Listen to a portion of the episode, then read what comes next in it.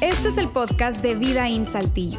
Nos alegra poder acompañarte durante los siguientes minutos con un contenido relevante, útil y práctico. Damas y caballeros, un fuerte aplauso para Edwin Rodríguez, el parcero. ¡Wow! oh, oh, ya llegó el parcero. Ya llegó. ¿Cómo es la canción? ¿Cómo es la canción? ¡Wow! oh, oh, ya llegó. No se la sabe el hijo de madre, más mentiroso. La Ah, regadera. Ah, ese es otro programa. ¿verdad? No, perdón, perdón.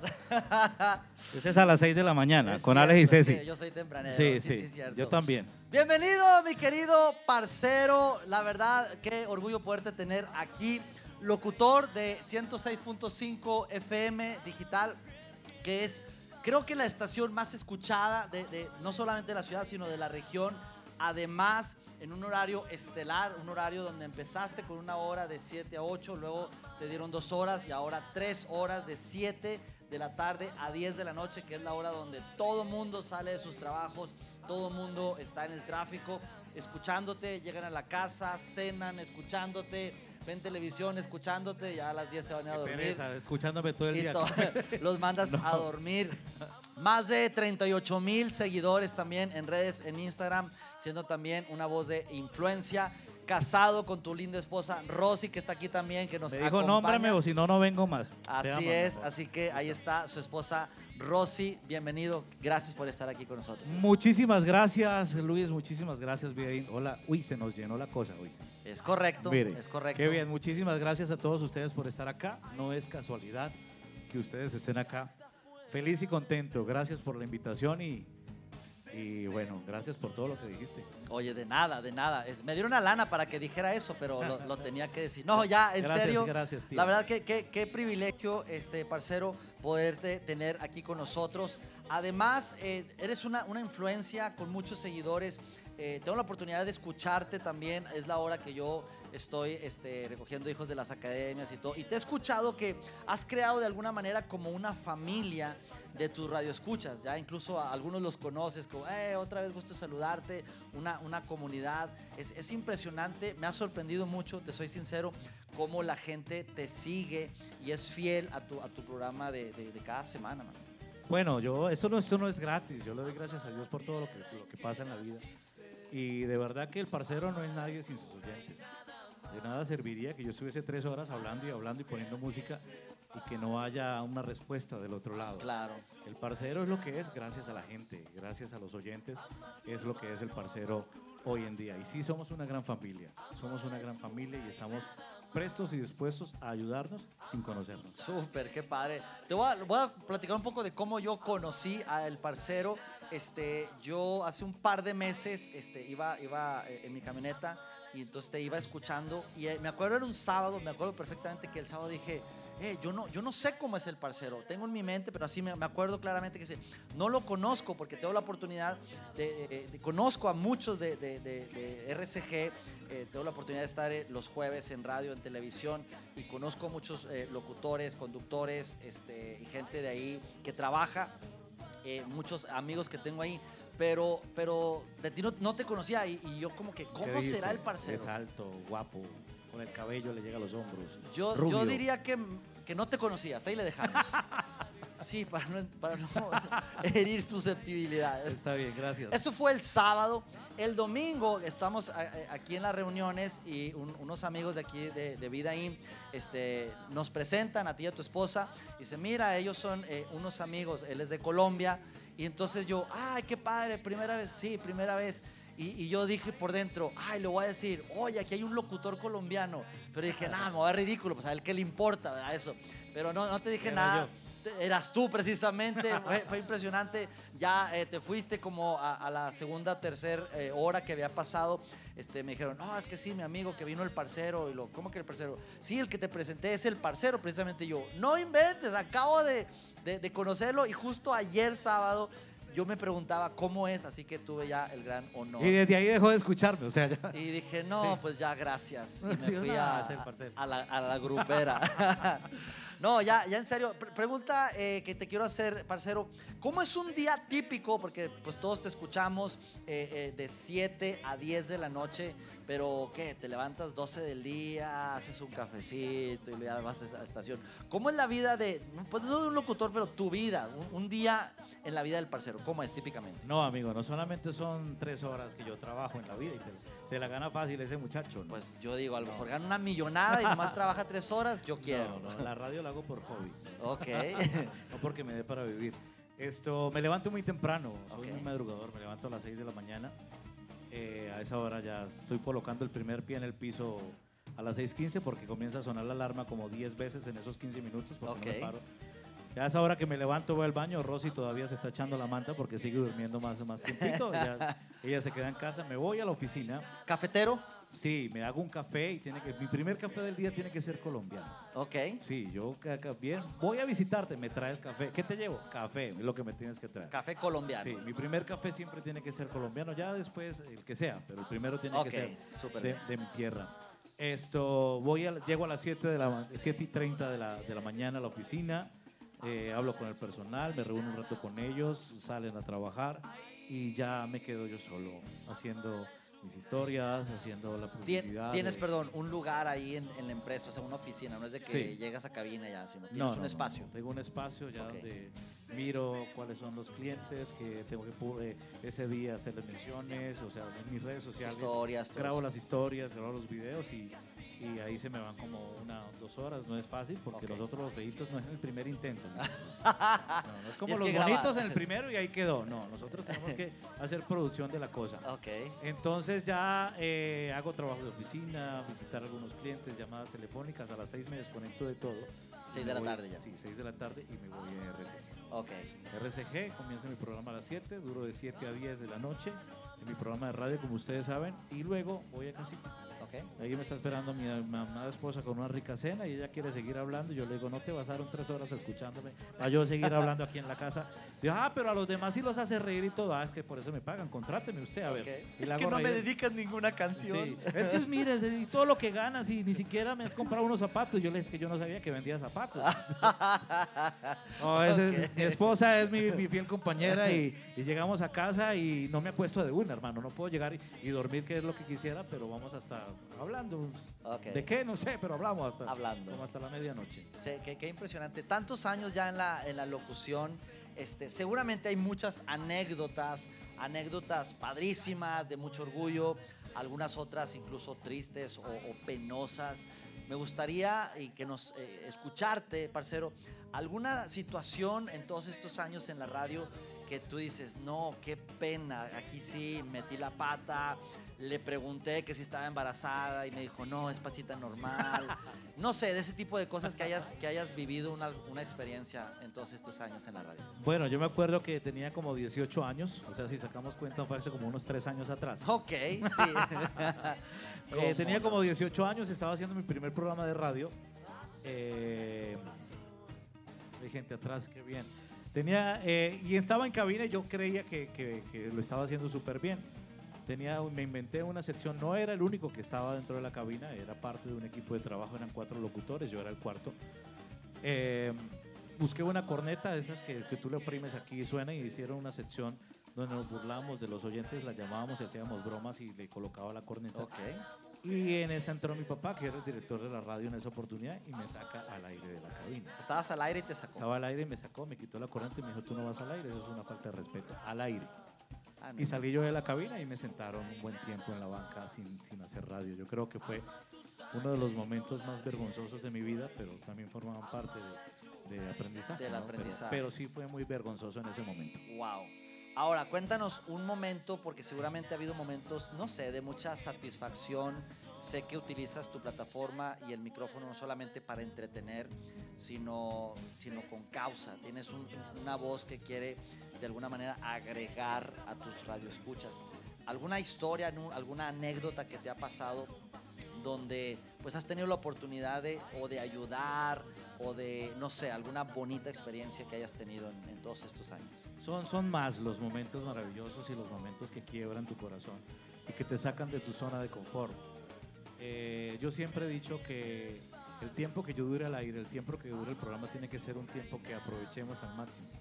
No es un tiempo para yo venderme como una figura pública, para decir que yo hago, yo subo, yo bajo, yo monto, como otros programas de radio que no quiero entrar aquí a, a cotación. Pero sí trato de que por lo menos en las tres horas tú te lleves un mensaje y te lleves alguna frase que el parcero dijo o que te conectaste con alguna canción que necesitabas en ese momento. Yo trato de que sea productivo esas tres horas al aire.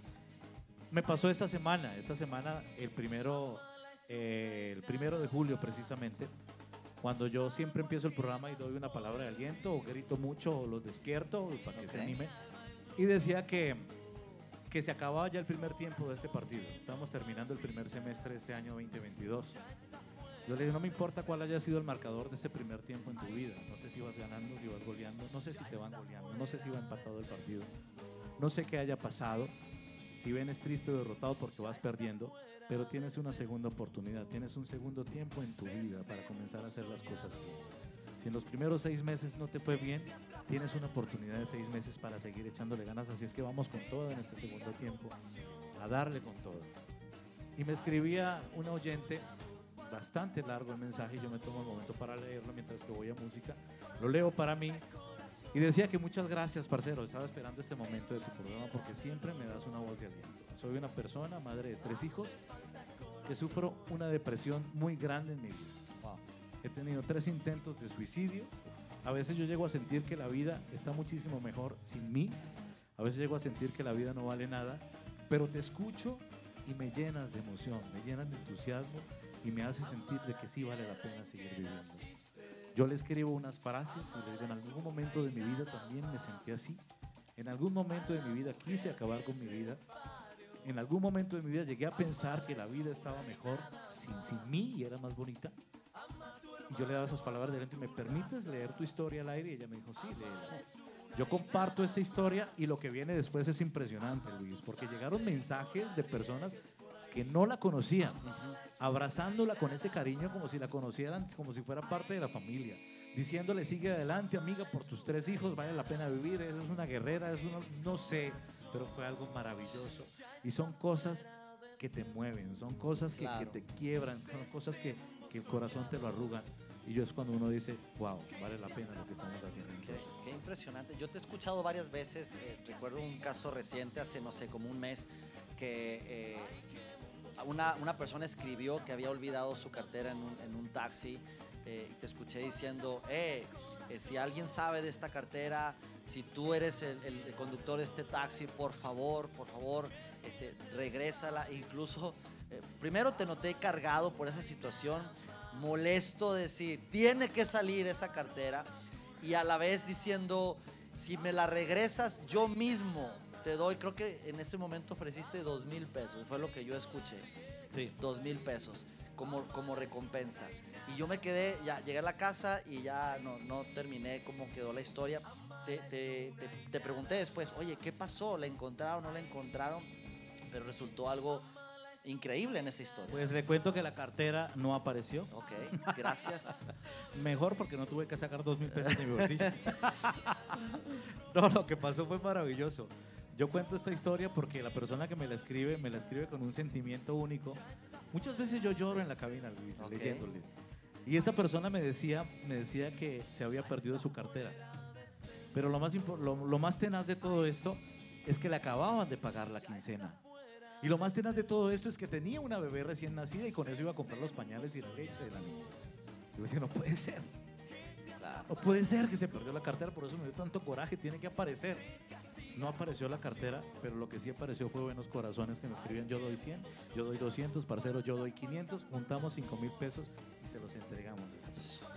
O sea, son cosas que, que tú no puedes creer, son Sí. cosas que dices, wow, vale la pena, vale la pena trabajar en esto. Claro, sí, es, es, es impresionante. eh, te digo, te he escuchado y cómo se siente esa familia, eh, tú interactuando con, con los radioescuchas, radioescuchas interactuando con radioescuchas, y es, es, es impresionante. No solamente tres horas de entretener, sino entretener con causa y agregando a la, a la, a la sociedad. Ahora, eres una voz conocida, reconocida en, en la ciudad y en la región, pero reconocida tu voz. Mi pregunta es, la gente te ubica cuando estás caminando en la calle, decir, ah, ya está el parce, aquel del, del sombrerito es el, es el parcero, o, o está como, no, yo soy fan del parce, me encanta, y luego a la media hora te ven en la calle, quítate, no te atravieses, qué sé yo. Este, ¿Has tenido experiencia así de gente que te ubique, que te conozca en, en la calle? No. Ok. sí, sí, sí, sí, me conocen algunos, otros no. No puedes llegar a formar una pelea en una, en una vez con Rosy con lo de una televisora por cable. Yo fui a pelear que por qué me cobraban tanto y me acordé que de pronto había alguien que te conocía. Y, le bajé dos y precisamente, parcero, qué bien manejaste la situación. Ay. Menos mal que no dije las madres que iba a decir de eso, porque si no imagínese. Sí, sí, sí me conocen en la calle, para mí no es algo que me llene de orgullo. Más bien me da pena cuando me dicen, parcero, ¿me puedo tomar una foto contigo? No sé, me da cosa. Mm. Yo digo, y cuando dice, ay, parcero, cuando me manda mensajes me dice, qué linda tu voz, parcero. Ay, yo te quiero conocer. Yo le digo, mejor no, señora. Porque donde me conozca usted me deja de escuchar, entonces mejor dejemos así. Pero sí, y sobre todo los niños. Los niños en la calle, eh, wow, es un espectáculo cuando los niños conocen al parcero y se quieren tomar una foto con él. Y eso me llena muchísimo de alegría. Qué padre. He escuchado que tienes una audiencia también infantil muy fiel y que, les gusta mucho como, eh, digo, lo he escuchado de otras personas. Ay, mi hijo es, escucha mucho el parcero, etcétera. Así que probablemente tengamos al nuevo Chabelo Cuates. No sé si será que yo voy a ser el próximo Chabelo. A lo mejor, a lo mejor. al menos para vivir muchos años. Este, pero qué, qué padre. Sé que también por ahí hay un, un grupo de, de, de, WhatsApp que tienen tus fans, donde ellos, eh, cada vez que te presentas en un lugar, eh, llega tu grupo ahí de, pues de seguidores con sus playeras del parcero, sus tazas. Tienen ahí una, una taza como, eso de somos del grupo, dice miembro del club El Parcero y te hicieron tu taza ellos. Traje 20 tazas a 100 pesos si quieren ahí a la salida.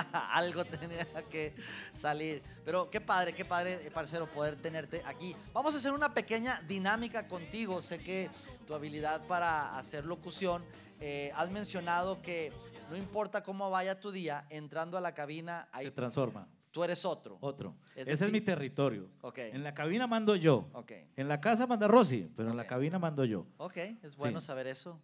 Así tal cual. Aunque he visto que a veces te manda mensajes y te pones así pajito, sí, pero, sí, pero, pero, bueno, ahí mandas tú. Ahí mando yo. Sin embargo, vamos a suponer que hoy tienes la oportunidad de ser tú, explayarte y aflorar tus sentimientos.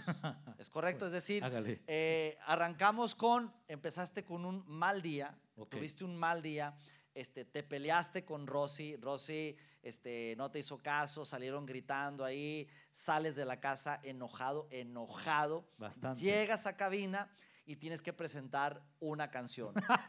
pero la tienes que presentar enojado. Enojado, enojado. Así hágale pues, hágale pues. Este, ¿No sabes qué canción es? No. Viene la canción, producción, suéltala, por favor. ¡Ah! es enojado. Buenas tardes, Saltillo. No me importa qué esté haciendo usted en este momento, no me importa si usted sigue siendo el rey o ahora eres la reina, no sé, no importa. Vámonos con esta canción, si usted quiere llorar, llore, si usted quiere reír, haga lo que se le dé la gana. Y siga afuera o siga adentro, pero vamos a escuchar esta canción. Cosa que nunca va a pasar, ¿no?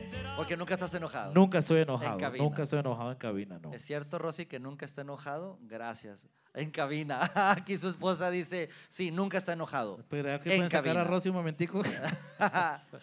Bien, ah, caso contrario, tuviste un excelente día.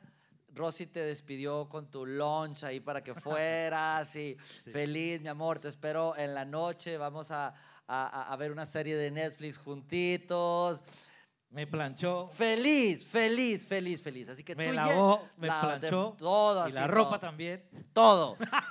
llegas a casa, llegas, perdón, llegas a cabina, llegas a cabina y estás hiper mega feliz con toda la, la energía y tienes que presentar esta canción. es una voz. ¡Ah! Eso es de Colombia, señores. ¡Eh! Saltillo hermoso, precioso de vida en mi corazón. Feliz y contento de arrancar con todos ustedes. Así es que nos vamos con esta rola. No sé cómo estuvo tu día, pero hay que sonreír. Un día que no sonrías en la vida es un día que vas a perder. Así es que vámonos con esto de Sebastián Yatra y que viva Colombia, pues. Muy bien, muy bien. Ah, muy bien, vamos mejorando. Listo. ¿Ahora qué? Como que sí le sabe el cuate, como que sí le sabe. ¿Ahora qué? ¿Ahora qué?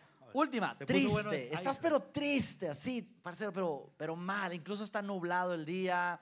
Este, te ha ido mal, te levantaste, no había café colombiano, tu esposa se levantó de malas, saliste de la casa, de la casa y alguien le, le golpeó tu carro. Pise popó de perro. o Sí, sea, llegó un perro y te orinó Sí. mal. Tú llegas a cabina y estás, eh, estás triste, estás melancólico y tienes que presentar esta canción. Saltillo. Vamos a vivir tres horas mágicas, cargadas de buena música. Estoy feliz y contento de acompañarles en estas tres horas. De verdad que seca tus lágrimas, que no vale la pena llorar por ese infiel. Si quieres reír, ríe. Si quieres llorar, llora. Llora, llora. Llora. Y cantemos esto con la mayor felicidad del mundo. Ahí está, muy bien, muy bien. Felicidades, parcero. ¿Qué era eso? ¿Un casting o qué? Creo que sí te puedo contratar. Dijo, "Ay, Dios, se ganó el puesto, de gratis". se lo ganó. Ajá. Quiero hablar un poco de, de tu historia, de dónde nace eh, la persona del parcero. Naciste en, en Colombia. Cuéntanos un poco este, eh, cómo incursionaste el tema de la radio, un poco de tus papás, tienes hermanos, cómo está todo ese rollo, parcero. Soy el mayor de tres hermanos. eh, nacimos en Colombia, todos de una familia cristiana. Mi papá fue pastor toda la vida. Eh, a los 18 años empiezo en la, en la radio, gracias a la oportunidad que me da mi padre. Trabajo en Colombia en las dos cadenas radiales y de televisión más grandes como lo son Caracol y RCN. Estoy en RCN como unos seis años en la Mega y en Caracol otros seis en 40 principales. Estando en Colombia, bueno, todo, el parcero no había nacido en Colombia, era un locutor más, era un locutor de, de cualquier estación. Estar en esas dos estaciones de radio era como llegar a las grandes ligas. Pero algo pasa en el año 2008. En el año 2008 muere mi padre. En el año 2008 eh, yo me estaba separando de la mamá de mi hijo. Eh, todo cambia y obviamente viene un antes y un después del parcero. Eh, me sacan de la radio, pierdo mi trabajo porque me comienzo a refugiar en otras cosas, en drogas, en el alcohol. Y a pesar de que era cristiano y que era hijo de pastor, pues mi ejemplo se había ido, mi papá había fallecido. Y, y mi hijo, teniendo un año y medio, pues tenía que separarme de él también. Y entonces caigo en esta depresión. Mi mamá obviamente sufre, por eso mi mamá se pone de acuerdo con mi hermano menor que vivía en Venezuela, en la isla de Margarita. ¿Hay venezolanos aquí? ¡Ay, qué bacano! ¡Qué bien! mi, mamá, mi mamá se pone de acuerdo con mi hermano que estaba en, en- vivía en Venezuela, en la isla de Margarita, él trabajaba en PDVSA, como decir Pemex aquí. Ok. Y entonces yo, pues, yo me gradué de ingeniero de sistemas. Pregúntame, ¿para qué me ha servido? ¿Para qué te ha servido esa Para tener el diploma ahí colgado en la pared y para decir que estuve cinco años en la universidad. Buen adorno en la pared. Ni siquiera lo tengo en la pared. Ok. mentiras. Entonces eh, me iba para Venezuela a, a trabajar en PDVSA, iba a trabajar como ingeniero de sistemas en PDVSA. Perdón, eh, estando en una posición ya pues de mucha influencia como locutor en Colombia, caes en esta situación Sí. personal complicada, refugiándote en drogas, alcohol. eh, ¿Sigues siendo locutor ahí? ¿Dejaste de ser locutor ahí? Sí, obviamente me sacan ¿Te, te sacaron de...? por de- irresponsable. Ok. Ujú, Y ahí dejar- pierdes todo, ya no, no tenías Pierdo nada. todo, pierdo todo lo que había construido en muchos años de carrera y ya tengo que, que irme. Ok, Tengo que irme a, a- Venezuela. Tengo Ok. que armar una maleta y, y dejar todo y eh, una derrota en mi vida y irme a Venezuela a buscar, no sé qué, un futuro incierto. wow.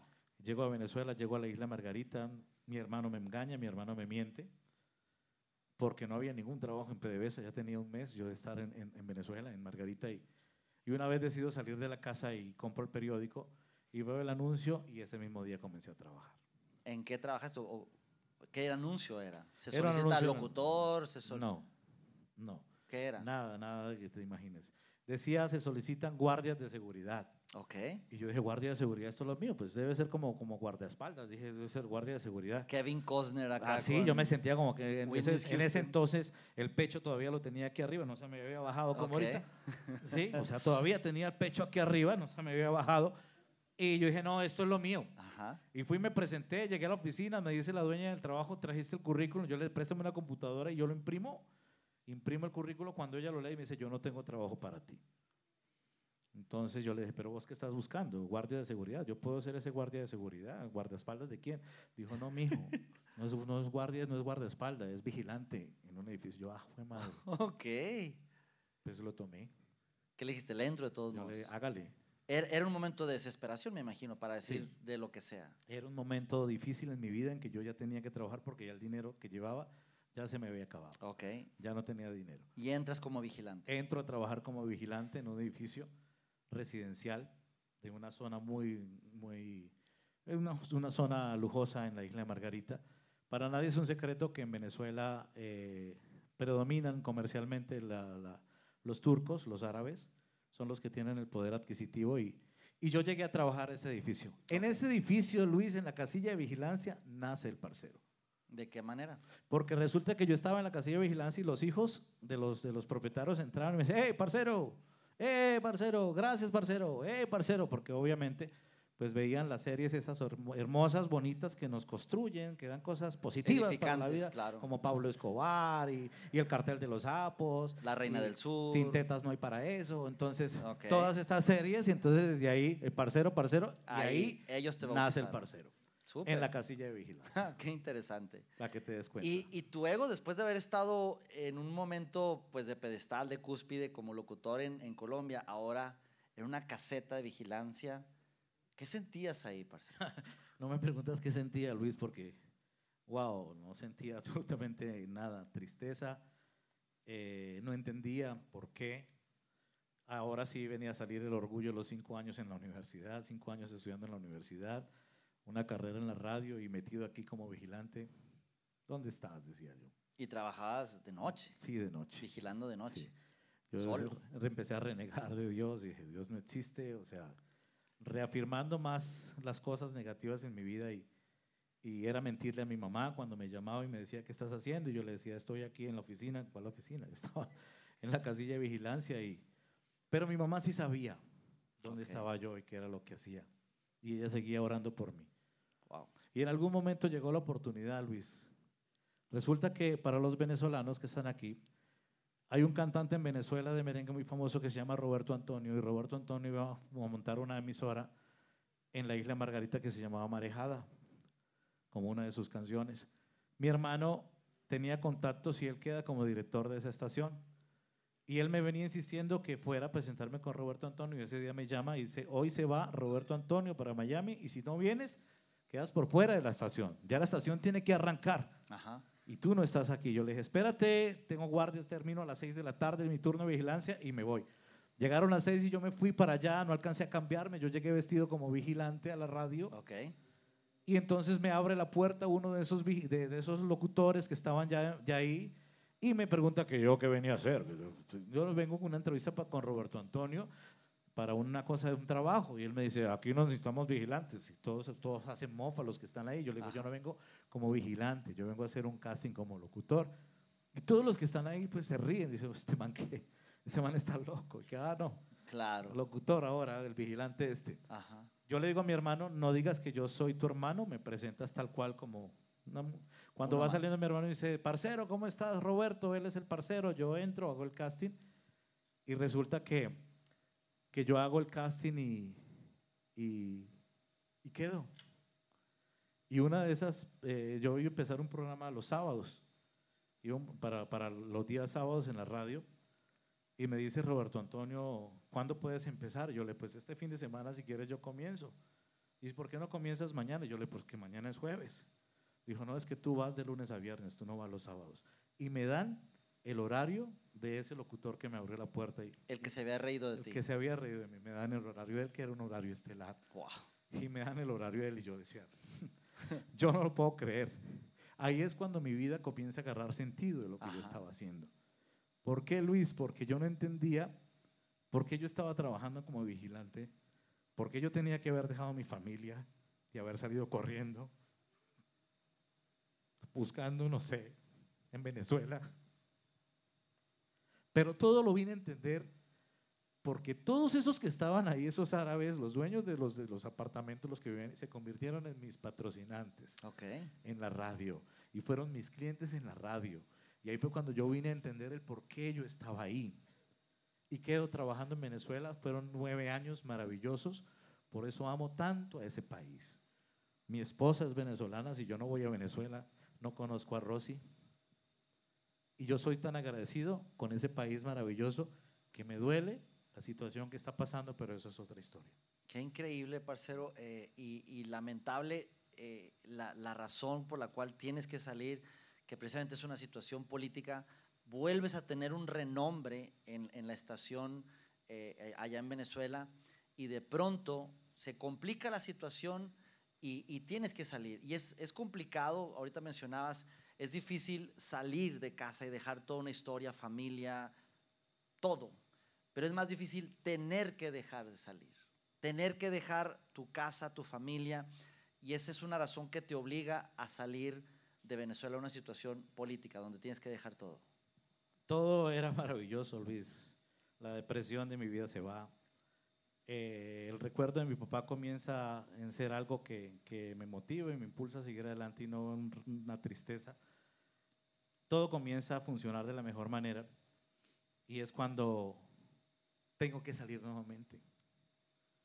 Porque una dictadura agarra a Venezuela, comienza el, gobierno de Hugo Rafael Chávez Frías, muere Hugo Rafael Chávez Frías y se monta Nicolás Maduro y sigue en la misma dictadura y yo estaba en una radio que era completamente opositora al régimen. Okay. Entonces yo tenía que callar y no podía decir absolutamente nada de cosas en contra del gobierno. Se perdió la libertad de expresión y tantas cosas que se perdieron en Venezuela por no seguir el régimen voy preso tres días y es cuando yo salgo de ahí, yo, me tengo que ir, porque no puedo seguir así. Claro. Una vez estando en casa, estaba mi hermano y estaba mi mamá. Estamos almorzando y, y, mi hermano está en una llamada y él dice, y está hablando con una persona aquí en México. Y esto, me acuerdo cuando le decía, no, Nora, qué, qué, qué pena, de verdad que ya el muchacho no va a ir para México, él ya no va a ir porque su mamá no lo dejó ir, porque se enteró que en México son muy malos y que matan a la gente y sobre todo a los extranjeros les dan durísimo y los matan y los desaparecen. Y yo, ajue madre. ok. Y ya no va a ir, la mamá no lo dejó ir. Mi hermano cuelga el teléfono y yo le digo, estabas hablando con Nora y qué pasó. Dijo, no, es que se iba un muchacho a trabajar de chofer con Nora, el sobrino de mi, de mi esposa, y la mamá no lo dejó ir. Yo le digo, toma, llama a Nora, dile que yo me voy. Pero es de chofer, hermano, yo, no me importa yo me voy, dile que yo me voy. Era tan desesperante la situación que yo tenía que salir. Y de pronto dije en ese momento, le estoy quitando, ay, gracias a Dios, qué suerte la mía, este no fue, pero yo me voy a ir. Y así fue, hace cinco años, yo llegué a México, a Ciudad de México, estaba aterrizando hace cinco años aproximadamente. Qué impresionante, parcero, porque después de tener un nombre en Colombia por una situación personal, crisis, alcohol, drogas, pierdes trabajo, cambias radicalmente todo eh, y, tomando un, trabajo que no era lo tuyo, sin, sin, menospreciar cualquier trabajo, pero no era lo tuyo, de noche, solo, vuelves a tener un renombre en, ahora en Venezuela y, de buenas a primeras todo se cierra y ahora haces toda otra migración a un país muy, o sea, muy diferente a lo que habías vivido llegas a México no buscando un sueño de locución, sino prácticamente huyendo de esa ciudad y ahora sí que tomando cualquier trabajo. Llegas a México hace cinco años a ser chofer. Sí, sí. ¿Y cómo ha sido ese, o sea, cómo fue ese tiempo de, de, venir a ser un chofer, ahora estar en, en, la radio otra vez? Era la segunda vez que tenía que tomar una decisión importante en mi vida. Era la segunda vez en que tenía que dejar lo que había construido por tanto tiempo. Tal vez muchas personas, eh, no es que yo quiera parecer como que soy el, el único y soy el mártir. Muchas personas, sobre todo aquellos venezolanos, tuvieron que dejar su casa, tuvieron que dejar sus posesiones, tuvieron que dejar sus seres amados, buscando un mejor futuro para su familia. Era la segunda vez, de pronto ustedes no, no sean extranjeros, pero tuvieron que dejar su ciudad de origen, porque de pronto donde naciste no habían oportunidades y te tocó salir y extrañas a tu gente y extrañas tus raíces. Pues era la segunda vez que me tocaba pasar por esto, Luis. En agarrar una, una mochila y, y vámonos a un futuro incierto.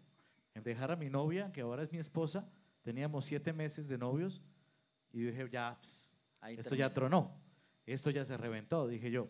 Qué fortuna para la señora, pero, pero era la segunda vez que tenía que tomar una decisión y llegar a un país que ni siquiera conocía.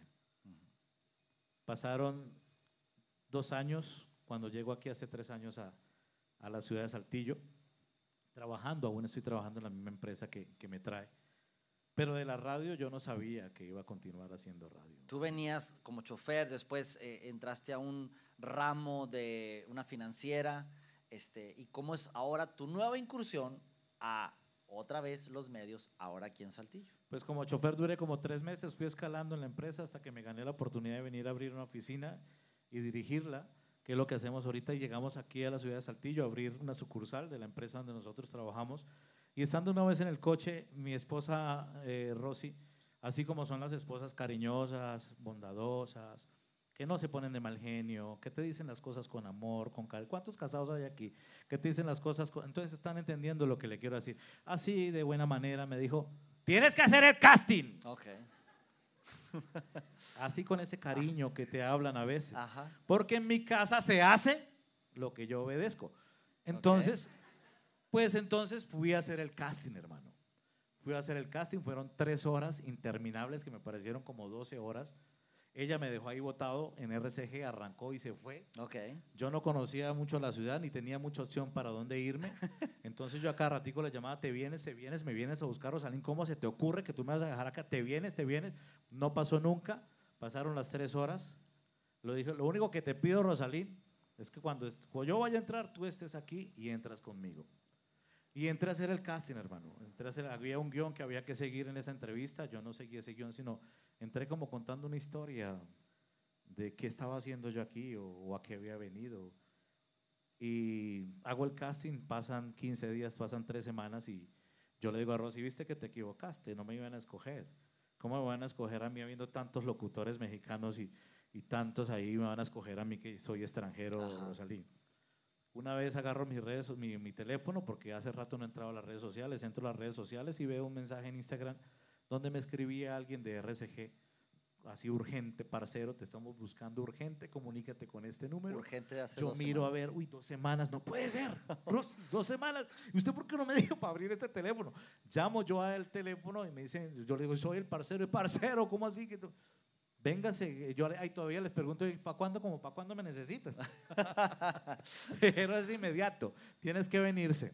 Tienes que venir y tienes que hacer un casting porque quedaste entre los cinco. Yo iba para una estación grupera, Luis, hago el casting eh, muy emocionado porque se abría otra vez la posibilidad de, de volver a hacer radio, que es Claro. lo que yo más amo en mi vida. Hago el casting, yo iba para la estación grupera y todo cambia en ese momento. Que diga mi esposa, porque si yo lo digo, ¿qué días iba a hacer yo radio? Van a decir, ay, sí, la misma historia. Pero ¿qué días yo iba a hacer radio en, en RCG? ¿Qué días? Los sábados también. Los sábados. Una hora. Vuelve y se repite la historia. Igual que en, en Igual. Venezuela. Igual, aquí en México fue igual. Tú no vas una hora, tú vas de lunes a viernes. Wow. Yo no lo podía creer. Era Dios obrando en mi vida, hermano. No lo podía explicar, me sentí obligado en un casting. 15 días después es que yo veo la respuesta, que sí me llaman, que sí me necesitan. Voy, llego al casting y gano, hermano. Y Ya. quedo delante de tanta gente que había formada ese día ahí. Lo siento por todos los que estaban formados y si aquí hay alguno que estaba formado ese día con el parcero, lo siento, bebé. Pero era mío la cosa. Así es sencillo. E ibas una hora los sábados en una estación grupera, te dan todos los días una hora en la, en la estación más escuchada y ahora tres horas. Tres horas. Impresionante, Tres horas. impresionante. Para ir cerrando, parcero, eh, hemos escuchado ah, tu historia, eh, hijo incluso de un pastor creciendo en una iglesia, pero en, en momentos donde ya, pues no queriendo saber nada de la iglesia, incluso renegando con Dios, como muchas de las historias que, de nosotros, eh, pero el factor fe lo vemos que ha jugado un, papel importante en tu vida, en esos momentos de, mucho éxito, mucho reconocimiento, pero a la vez también en, esos momentos donde estabas solo en la noche, 3 de la mañana, en una cabina, perdido en, en el sentido de qué estoy haciendo aquí, viniéndote a, a trabajar como chofer. Cuéntanos qué papel ha jugado la fe, Dios, en la vida del parcero. ¿Sabe qué era lo más difícil de ser vigilante? ¿Qué? Nunca entendí cómo un vigilante puede dormir seis horas sentado en una silla. ¿ok? Hay algunos que sí saben, ¿eh? nunca lo entendí. Hay algunos que sí lo han entendido. Yo no lo entendí nunca, pero bueno, lo intenté, pero no fui capaz, fracasé en eso. Ok, Yo le doy gracias a Dios por todo lo que ha pasado en mi vida, Luis. De pronto no soy el cristiano perfecto. De pronto cuando estoy al aire ni me gusta que me identifiquen como cristiano, pero siempre cuando me escuchan la gente dice, ese man tiene algo. Yo hablo de Dios en el programa cuando tengo la oportunidad de hacerlo, pero no, por, no hablo de Dios como una religión. Yo hablo de Dios como, como, como una relación, porque Dios no es religión. Y Dios ha funcionado en mi vida. Y yo le doy la fórmula a las personas que quiero. ¿Y quiénes son los que yo quiero? Todos los que me escuchan. Y si Dios ha funcionado en mi vida, puede funcionar en la tuya, en la tuya, en la tuya. Yo no sé qué problema o qué situación estén viviendo. Yo no sé si has llegado el momento en que dices, Dios mío, no sé qué estoy haciendo aquí. O no sé para dónde agarrar. Se acabaron mis fuerzas. ¿Qué digo yo, Luis? Cuando se acabaron mis fuerzas, fue cuando yo le dije a Dios, tú tienes que actuar. Cuando yo dejé de lado la preocupación, cuando yo dejé de lado preocuparme tanto y dejar que Dios actúe en mi vida, fue cuando vine a entender todo esto que estaba pasando a mi alrededor. Y yo le doy gracias a Dios por eso, por todo lo que ha conseguido el parcero en estos momentos, porque entendí que no es en mis fuerzas, que Él es el que tiene el control. Y aunque yo me quite, me va a tocar. Oh, Entonces así de fácil. pues parcero, muchísimas gracias. No, Gracias, gracias a ti. Por, este tiempo, por abrir tu corazón. Antes de terminar, tenemos un pequeño detalle para ti. Sé que eres este, amante de la lectura también, así que tenemos un pequeño obsequio Ah, para qué ti. Eh, un buen libro, un buen libro que este, A ver qué sé dice. que... 50 sombras de Grey. No, no, no, ese es otro, ese es ¿Usted otro. por qué me regala eso? no, mentira, no son 50, son 49. Exacto. Necesitan escucharlo, necesitan escucharlo digital 1065. Parcero, muchísimas gracias. No, gracias, gracias por haber estado con nosotros. Un aplauso, por favor, para el parcero.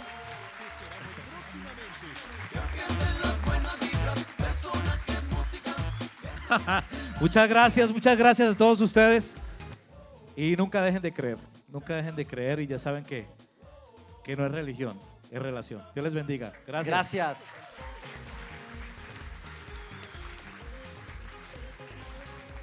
Amigos, pues muchas gracias a todos ustedes por haber estado aquí. El próximo domingo, me escúchame bien lo que te voy a decir, dos cositas. Número uno, vamos a tener la segunda y última parte de esta serie, Voces. Vamos a tener también a un invitado especial, no te lo puedes perder. Y además, el próximo domingo únicamente va a haber dos reuniones, no tres, dos, 12.30 y 2 de la tarde. La primera reunión no va a haber porque vamos a andar en nuestro campamento de, de estudiantes, más de 130. Hay varios chavos por ahí que van a estar por ahí, así que es únicamente 12.30 y 2 de la tarde. Si ahorita van a ir a comer, provechito, inviten. Chao, chao, nos vemos.